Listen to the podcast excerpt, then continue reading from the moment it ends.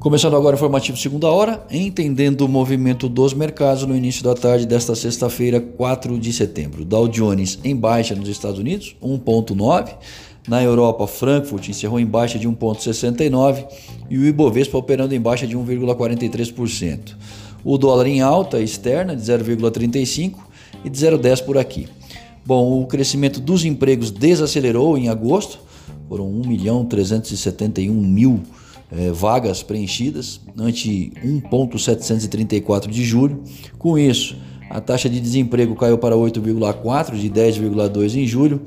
O ápice desse movimento aí ocorreu em junho, quando foram criados aí 4 milhões 791 mil empregos.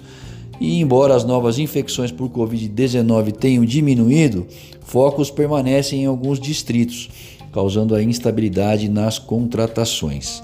Os ganhos dos trabalhadores subiram para 0,4%, de 0,1% em julho.